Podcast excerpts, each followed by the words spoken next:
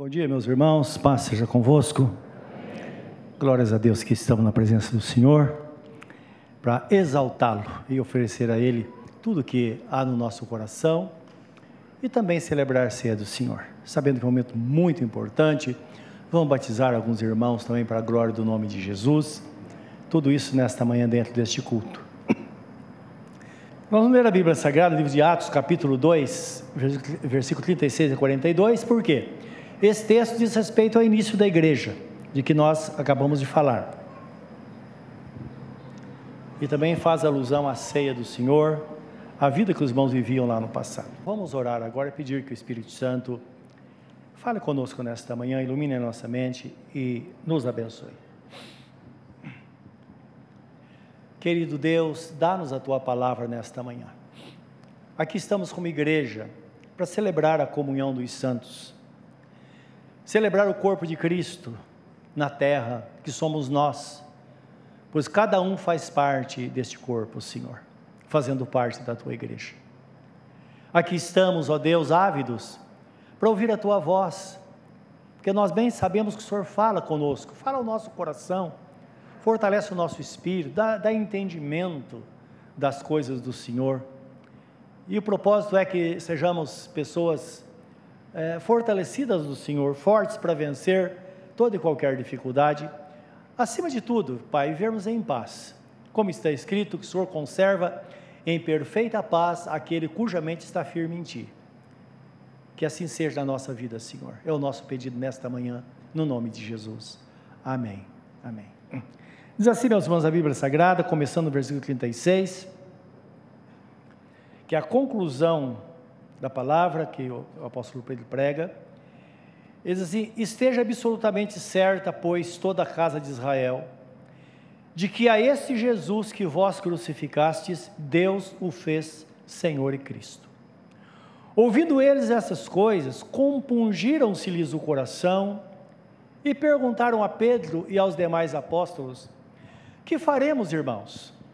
Respondeu-lhes Pedro: Arrependei-vos e cada um de vós seja batizado em nome de Jesus Cristo, para a remissão dos vossos pecados, e recebereis o dom do Espírito Santo, pois para vós outros é a promessa, para vossos filhos, e para todos que ainda estão longe, isto é, para quantos o Senhor nosso Deus chamar.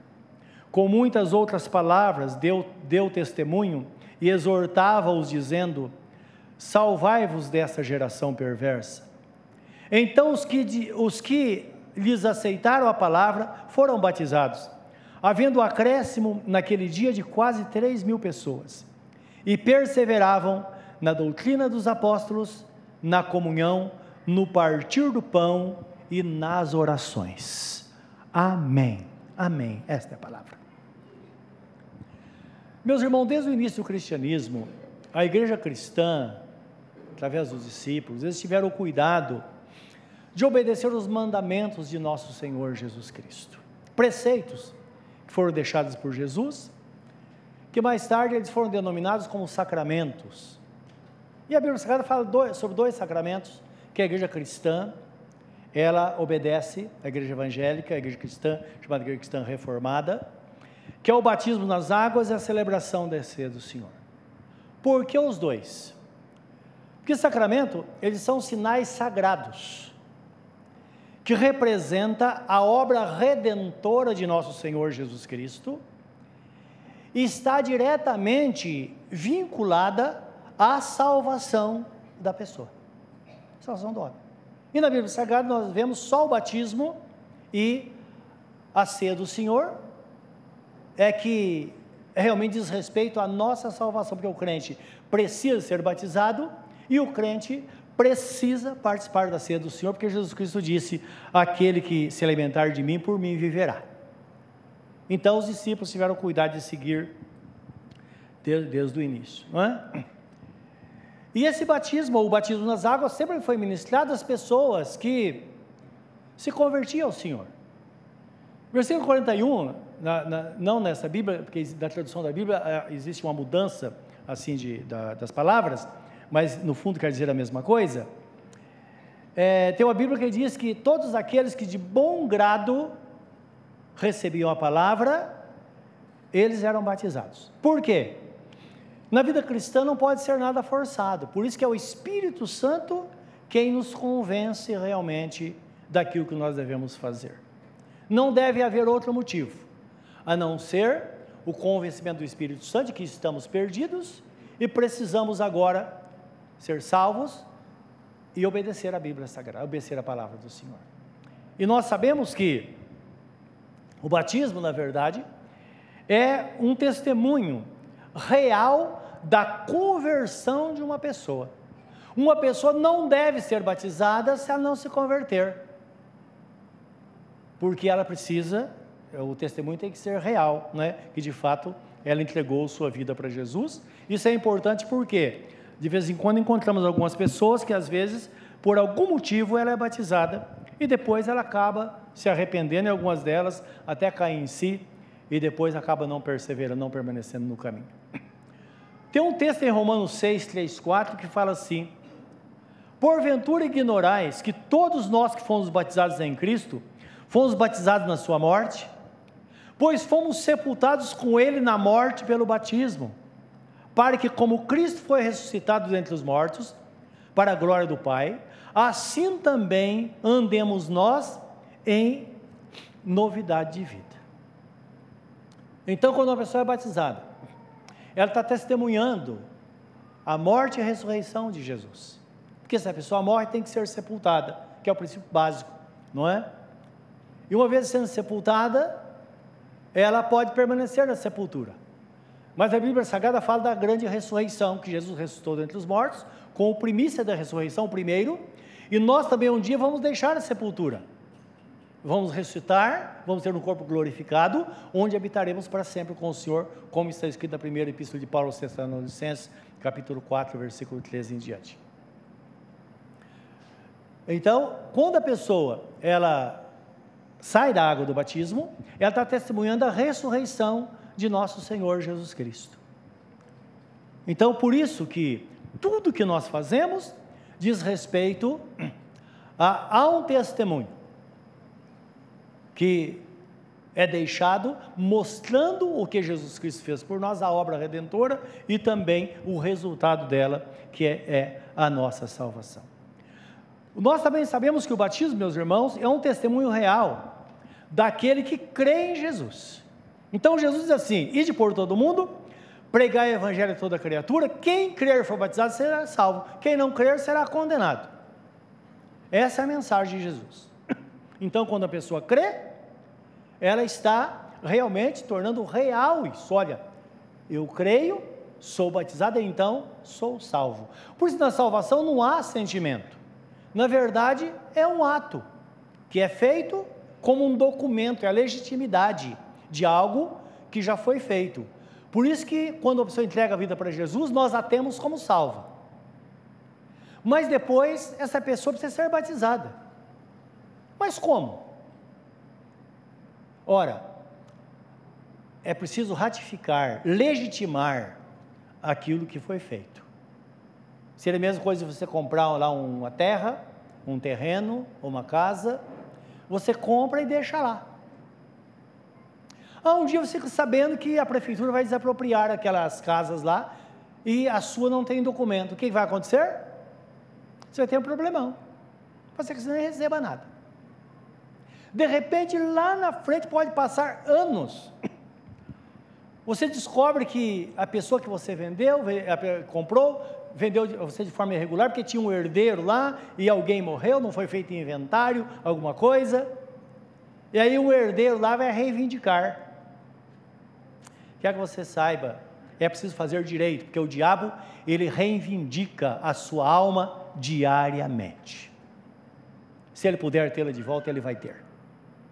Então, para você legitimar o batismo é para isso, é legitimar dizer, Satanás, acabou. Mas por que, que acabou? Acabou porque está escrito em Gálatas 3, 26 e 27, diz que o batismo é um revestimento espiritual.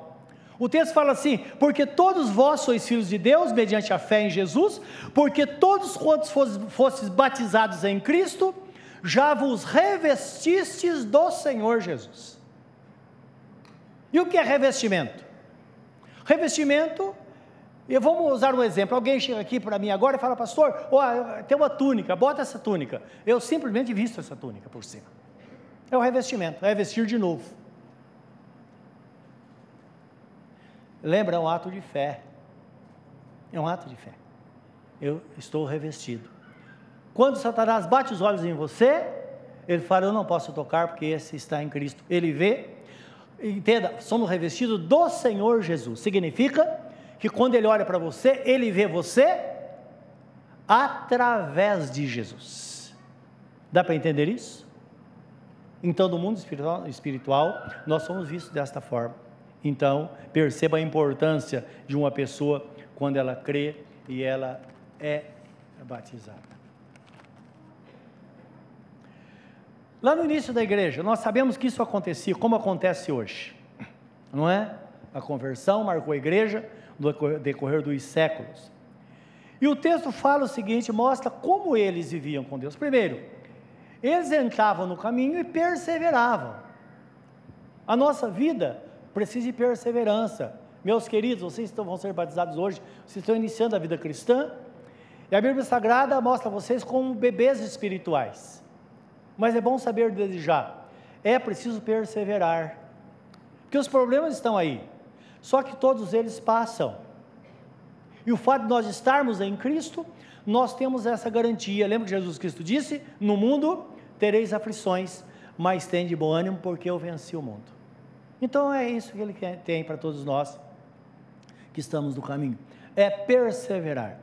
Essa perseverança, meus irmãos, é, não é simplesmente ficar esperando, sentar e ver o que está acontecendo, não. Enquanto isso, precisamos fazer alguma coisa. E nós sabemos que desde o princípio existem as práticas cristãs, os exercícios espirituais que nós fazemos diariamente, como por exemplo, nós oramos, nós lemos a Bíblia, não é? Nós jejuamos, nós são práticas espirituais que vão enriquecer, que vai, que vai trazer fortalecimento a nós, não é? Para que sejamos fortes na, na, no momento da tribulação. E o texto fala que os irmãos, eles, primeira coisa, eles permaneciam na doutrina dos apóstolos, na comunhão, no partir do pão e nas orações. Primeiro, o que seriam as doutrinas dos apóstolos? Meus irmãos, a igreja em Cristo ela tem uma doutrina. Não confundam com essas doutrinas que dizem por aí que são costumes de homens, que a Bíblia Sagrada fala em Colossenses 2:20, que são coisas passageiras. São coisas que, colocadas pelos homens, que não têm fundamento e elas são mudadas de tempo em tempo. Não. Quando diz respeito a doutrinas de homens, a costumes de homens, a igreja de Cristo precisa primar pelo equilíbrio. Lembra disso. Deus não nos deu o espírito de, de covardia, de medo, mas nos deu o espírito de fortaleza, de amor e moderação. Então todo crente precisa ser moderado em todas as áreas da vida. Ser a pessoa simples e moderada é o que indica a Bíblia Sagrada. Hã? A doutrina dos apóstolos que a Bíblia Sagrada fala era um padrão doutrinário centralizado em Cristo. Então tudo girava em torno da relação deles com Jesus. Então tudo que Deus deu para nortear a vida deles, para que eles andassem de acordo com os ensinamentos, para que em tudo Jesus fosse exaltado, em tudo Jesus fosse glorificado. Não é? Até no decorrer da igreja, eu ouvia muitas vezes pessoas falarem: olha, quando você tiver dúvida numa situação, se você vai fazer ou não, pensa o que, que Cristo faria em seu lugar. É mais ou menos isso, não é? Como cristão, eu posso, eu devo. Tem situação que a Bíblia Sagrada diz assim: eu posso todas as coisas, mas eu não me deixo dominar por nenhuma delas. Todas as coisas me são lícitas, mas nem todas me convém fazer. Deve ser o padrão cristão. E um exemplo clássico: estamos partindo para o final do ano. O fato de nós não termos, por exemplo, culto domingo de Natal, é que a maioria das pessoas tem pessoas em casa que não viriam para a igreja. E pessoas que não conhecem a Jesus. É o dia delas. Dá para entender isso? Se você deixar seu marido em casa para ir para a igreja, ele vai para o bar. Então, o dia que nós incentivamos, incentivamos a família, Está junto, vai almoça junto, tem um dia junto. Faça alguma coisa em casa. Não é? É um tempo de comunhão. Ah, mas eu sou sozinho. Olha, possível deve ter alguém. Alguém vai convidar. Precisa não convidar, se convida. Não é? Vai ficar com alguém. É um dia muito especial e todos nós fazemos isso, e isso é para edificação de todos nós, pode ter certeza disso. Mas é um dia que que tomar muito cuidado, não é? Pode ser que Jesus te libertou da bebida, por exemplo, e você é tentado nesse dia, todo mundo está lá, vamos brindar e tal, e você é tentado a beber bebida alcoólica. Lembra, se a porta for aberta, onde passa um boi, passa uma boiada. Lembra dessa expressão? É verdade. Não pode abrir a porta. E às vezes por um dia. E outra, isso não glorificaria o nome de Jesus, não é verdade? Ah, mas a Bíblia não proíbe beber, nós sabemos disso. A Bíblia, proíbe, a Bíblia fala sobre os bêbados não herdarão o reino dos céus. Porque a bebida tira a pessoa fora da, da, da, do seu juízo. Mas nós sabemos que ninguém sempre foi uma, uma, é, uma pessoa, um alcoólico, né? que os termos estão sendo mudados, eles se tornam é, é, é, é politicamente corretos algumas coisas que nós não usávamos no passado. Então, falar o bêbado, né? o, o pau d'água. Hoje não. Hoje é o alcoólico. Mas o alcoólico de hoje e o bêbado do passado nós já vimos, vezes passa na rua e vê pessoa deitada, cachorro lambendo a boca da pessoa. Aquela pessoa já foi digna, teve uma família. Por que, que chegou naquele ponto? Os irmãos estão entendendo? Então a igreja tem que tomar cuidado com isso. Devemos conhecer a nossa estrutura. Todas as coisas me são lícitas, mas nem todas me convém fazer. Você pode glorificar a Deus com sua atitude ou não, não é? Você tirar uma, uma foto, uma selfie da sua mesa de Natal lá, que supostamente está glorificando o nome do Senhor, e postando cerveja, outras bebidas, bebidas alcoólicas, talvez para você não faça dano, mas pode desviar o seu irmão, aquele por quem Jesus deu a vida, e ele pode falar: Poxa, a igreja é assim? Ah, essa igreja pode tudo? Os irmãos estão entendendo? Então é isso, é o bom senso no dia a dia que vai fazer com estar, ter o equilíbrio, que vai fazer com nós, que a gente glorifique o nome do Senhor, a gente prossiga na vida cristã, porque o Natal vai passar e ter, teremos um ano pela frente, não é, debaixo da bênção do Senhor nosso Deus. Então eles seguiam isso. Então, além dele, deles praticar essas coisas, eles primavam pela unidade da igreja. Ele, a ceia é a celebração da unidade da igreja. Não somente da unidade, mas é interessante isso. A ceia celebra a unidade e a diversidade da igreja. Porque 1 de Paulo aos Coríntios 12, de 12 a 27, fala da diversidade. Tem muitos membros, um é olho, outro é, outro é, outro é, é ouvido, outro são os pés. Cada um tem o seu lugar no, no corpo de Cristo. Todos os membros têm o seu lugar no corpo de Cristo. Quando eu falo em diversidade, é importante entendermos por quê. Existem termos que às vezes fala de coisas que às vezes nós não, não, não, não conseguimos explicar. Quando eu falo em diversidade, não leve por outro lado, como a diversidade que nós ouvimos diariamente por aí, não é? E nós cremos que todas as pessoas, grupos diferentes, precisam ser respeitados, todos têm os seus direitos, direitos civis, nós sabemos que todos têm, todos são bem-vindos à igreja, mas todos só serão salvos se passarem por Jesus. Precisa crer e ser batizado, porque todos nós somos iguais. Amém, meus irmãos? Amém ou não? Amém. Amém. Somente através de Jesus nós somos salvos. E nós bem sabemos que todo ser que respira, todos homens e mulheres, não importa a raça, não importa a cor, não importa a orientação sexual, não importa. se estiver em Cristo, se for nova criatura, ela pode fazer parte da igreja e quando o Senhor voltar, ela vai subir e habitar no céu. Todos nós juntos. Amém? Essa é a diversidade. Que a igreja tem que estar atenta, porque é o nosso público. As pessoas precisam ser salvas estão aí fora e nós precisamos ter vida cristã e chamá-las para uma vida com Cristo, uma vida separada para Jesus, como está escrito: aquele que pecava não peque mais. Agora, sirva ao Senhor de todo o seu coração, toda a alma, de todo o seu entendimento e com todas as suas forças. Esse é o primeiro princípio básico. A unidade de Cristo é que em Cristo, através da ceia, é que precisamos ter consciência que todos nós somos iguais. Então, toda essa diversidade, na verdade, faz parte de uma só estrutura. Nós fazemos parte dela. Por quê? Porque nós somos humanos. Então, por isso que está escrito na primeira epístola de Paulo, capítulo 10, versículo 16 e 17. Deixa eu ver se você tem anotado aqui, eu vou ler para vocês.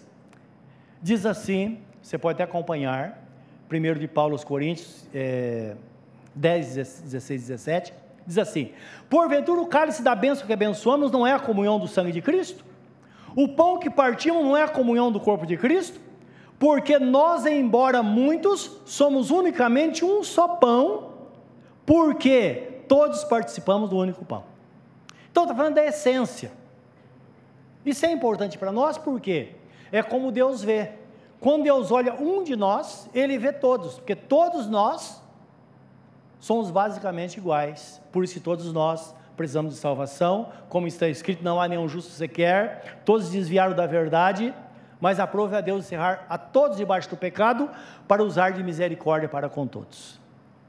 Então a misericórdia de Deus está presente sobre todo aquele que crê, aquele que quer de fato ter uma vida transformada por Ele. Então, esse é o caminho estabelecido, estabelecido por Deus para que a igreja possa caminhar firme, como era lá no Velho Testamento. Amém, meus irmãos? Ok. Então a ceia do Senhor, ela sempre foi celebrada, meus irmãos, é, de forma cerimonial, conforme ordenada em 1 de Paulo aos Coríntios, capítulo, capítulo, capítulo é, 11, 23 a 32.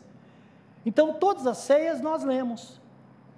Onde diz, porque eu recebi do Senhor que também vos entreguei, que o Senhor Jesus na noite, noite que foi traído tomou o pão, tendo dado, dado graça, o partiu e disse, tomai e comei, isso é o meu corpo que é dado por vós, fazia isso em memória de mim, porque todas as vezes comeres do pão e beberes do cálice, anunciais a morte do Senhor até que venha. Então, esse texto estabelece o padrão da ceia do Senhor, é uma cerimônia, sempre vai ser assim, toda ceia precisamos ter consciência do que estamos fazendo, não é? Para que ela de fato glorifique o nome de nosso Senhor e Salvador Jesus Cristo. Então, na ceia do Senhor é importante entendermos que a ceia do Senhor fala, na celebração fala, que tudo que nós fazemos para que sejamos sustentados por Ele, até que Ele venha, fazemos em memória de Jesus, focando no sacrifício que Ele fez da cruz. O que Ele fez? Ora, nós temos escrito na Bíblia Sagrada livro de, primeiro, de Isaías 54, 4, 53, 4 em diante, que diz: certamente ele levou sobre si as nossas dores, o castigo nos traz a paz estava sobre ele, pelas suas feridas nós fomos sarados. Então ele mostra todo o sacrifício, a trajetória do seu sacrifício aqui na terra, que ele fez por nós. Isso deve ser focado na ceia. E quando fala de discernimento, discernimento é não só termos a percepção da verdade, mas também termos a a percepção da visão do outro. E no caso a ceia, devemos vê-la como Deus a vê. Como Deus vê a ceia?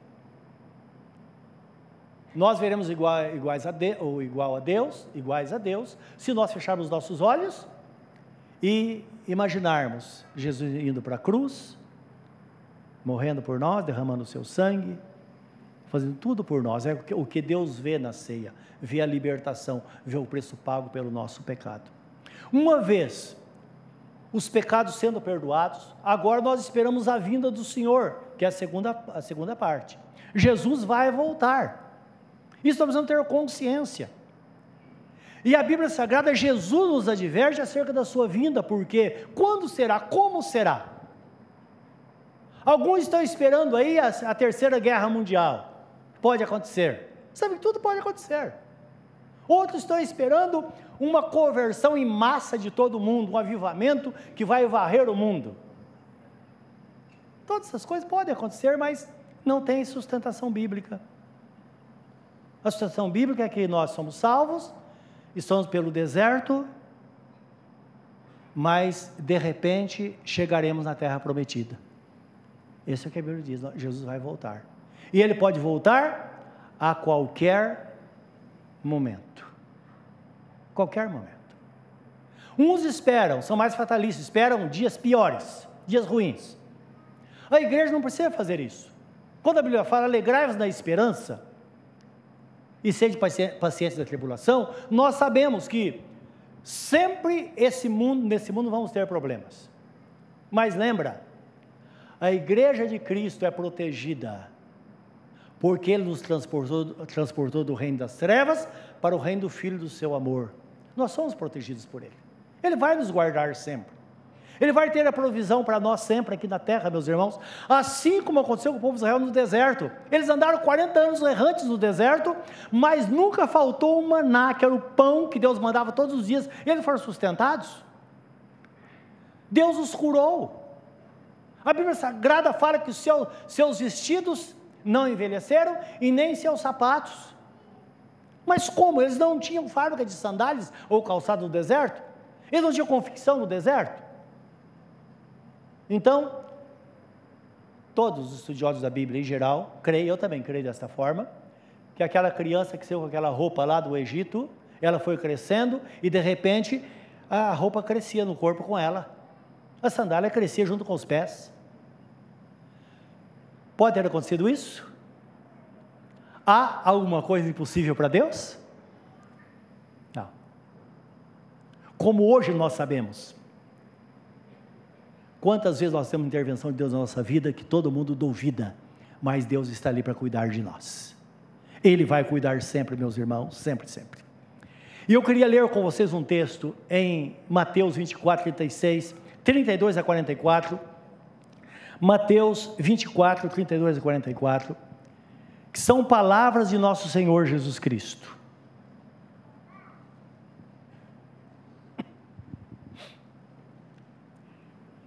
Então ele fala porque a gente pode ter uma leitura dos tempos. Precisamos pensar, ver tudo o que está acontecendo, não é? Tanta coisa. O, a, a, o mundo em si a geopolítica, as mudanças que acontecem diariamente no mundo todo, precisamos estar atentos, sempre observando tudo o que está acontecendo e sempre pensando na volta de Jesus, não é? Porque ele fala assim nesse texto: Aprendei, pois, a parábola da figueira. Quando já os seus ramos se renovam e as folhas brotam, sabeis que está próximo o verão. Assim também vós, quando virdes todas essas coisas, sabei que está próximo às portas. Em verdade vos digo que não passará esta geração sem que tudo isso aconteça. Passará o céu e a terra, porém as minhas palavras não passarão. Mas a respeito daquele dia e hora, ninguém sabe, nem os anjos dos céus, nem o pai, nem o filho, senão o pai. Pois assim como foi nos dias de Noé, também será a vinda do filho do homem. Porquanto, assim como nos dias, nos dias anteriores ao dilúvio, comiam, bebiam, casavam e davam-se em casamento, até o dia em que Noé entrou na arca. E não perceberam, senão quando veio o dilúvio e os levou a todos. Assim será também a vinda do filho do homem. Então dois estarão no campo, um será tomado e deixado o outro. Duas estarão trabalhando no moinho, uma será tomada e deixada a outra. Portanto, vigiai, porque não sabeis em que dia vem o vosso Senhor. Mas considerar isso. Se o pai de família soubesse a que hora viria o ladrão, vigiaria e não deixaria que sua casa fosse arrombada. Por isso, ficai também vós apercebidos, porque a hora em que não cuidais, o filho do homem virá. Amém. Não é para pensar nisso? Então lembra, Jesus fala do, Jesus está falando dos dias de Noé no passado. Talvez você que fala, o, o importa é que eu seja feliz, eu quero ser feliz, todo mundo quer ser feliz. Mas precisa estar atento, que Jesus vai voltar. O que ele não pode é ver o dia a dia nessa correria, e fazendo e desfazendo, sem pensar que a qualquer momento Jesus vai voltar. Problemas todos nós podemos passar na vida, momentos de alegria, mas de tristeza, mas sempre pensando que a hora que nós menos esperarmos, o Senhor vai aparecer nas nuvens e vai nos levar para a Sua presença, onde estaremos para sempre com Ele, meus irmãos. Essa é a palavra, a vontade de Deus para a, igreja de Cristo, para aqueles que estão no caminho. Na do Senhor. Os discípulos sempre tiveram a ceia do Senhor, que eles tinham o discernimento, Jesus fala com eles, eles entenderam muito bem, que na ceia do Senhor é o momento que nós temos consciência que nós somos sustentados por Jesus. Ele é poderoso para nos sustentar espiritualmente. E de uma forma tão miraculosa, que o apóstolo Paulo, certa vez, ele diz assim: quando estou fraco, aí que estou forte. Porque é um fortalecimento espiritual. Ele cuida de fato de cada um de nós todos os dias. Livro de João, capítulo 6, 51 e 58 quero ler esse texto, o último texto que vou ler para nós fecharmos essa palavra. Então,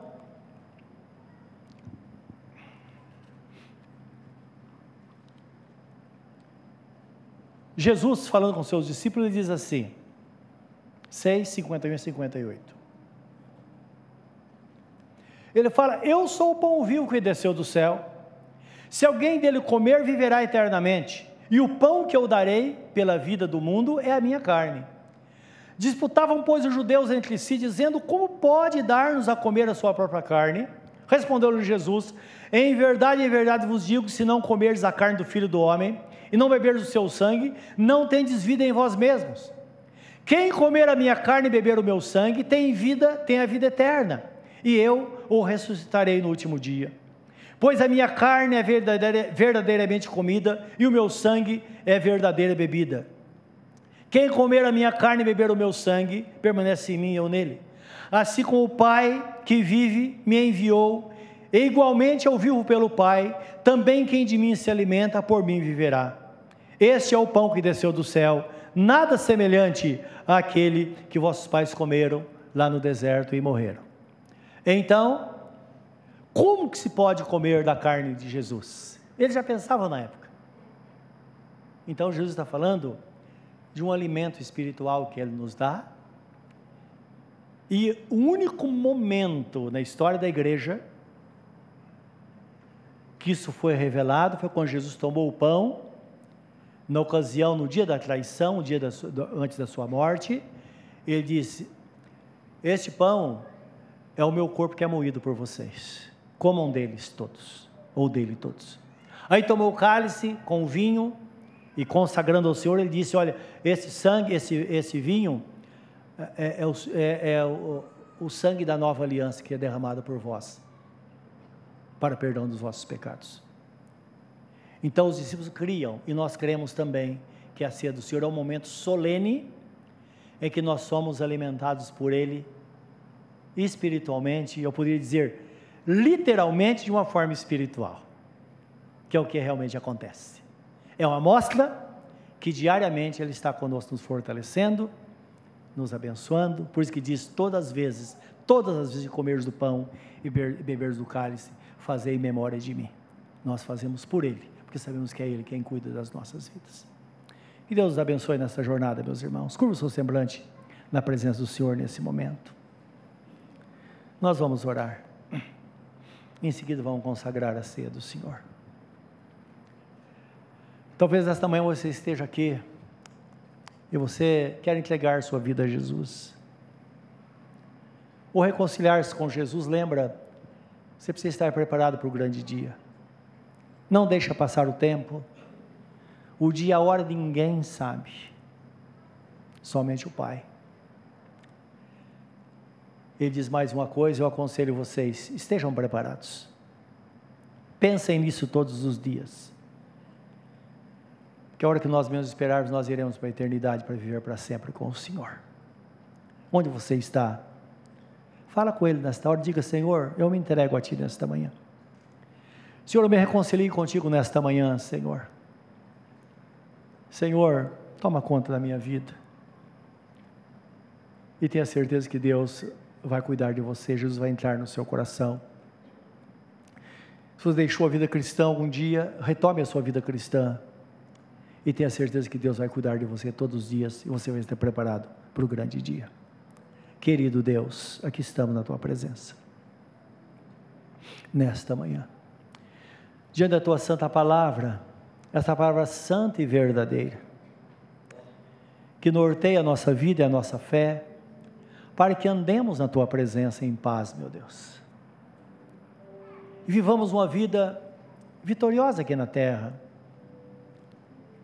mas que sejamos preparados para quando a trombeta tocar, possamos subir e estar para sempre com o Senhor. Aqui está a tua igreja. Meu Deus, com vestimentas espirituais. Mas entre todos, ó Deus, pode estar aquele que precisa de uma reconciliação nesta manhã, está clamando a Ti. Senhor, faz algo nesta vida, nesta hora. Transforma, Senhor. Lembra da ovelha perdida. O Senhor deixou 99 e foi atrás daquela que estava perdida. Que essa ovelha perdida considere-se achada nesta manhã e volte de fato para o caminho. Meu Deus, aquela pessoa que talvez nunca entregou a Ti, que nesta manhã se entregue a Ti, Senhor. Dá esta bênção, eu te peço. Faz esta obra nesses corações e fortalece o nosso espírito, cada um de nós. Que sejamos fortalecidos na força do Senhor e saímos daqui abençoados e abençoando pessoas. É o nosso pedido no nome santo de Jesus. Amém. Amém, Senhor. Amém.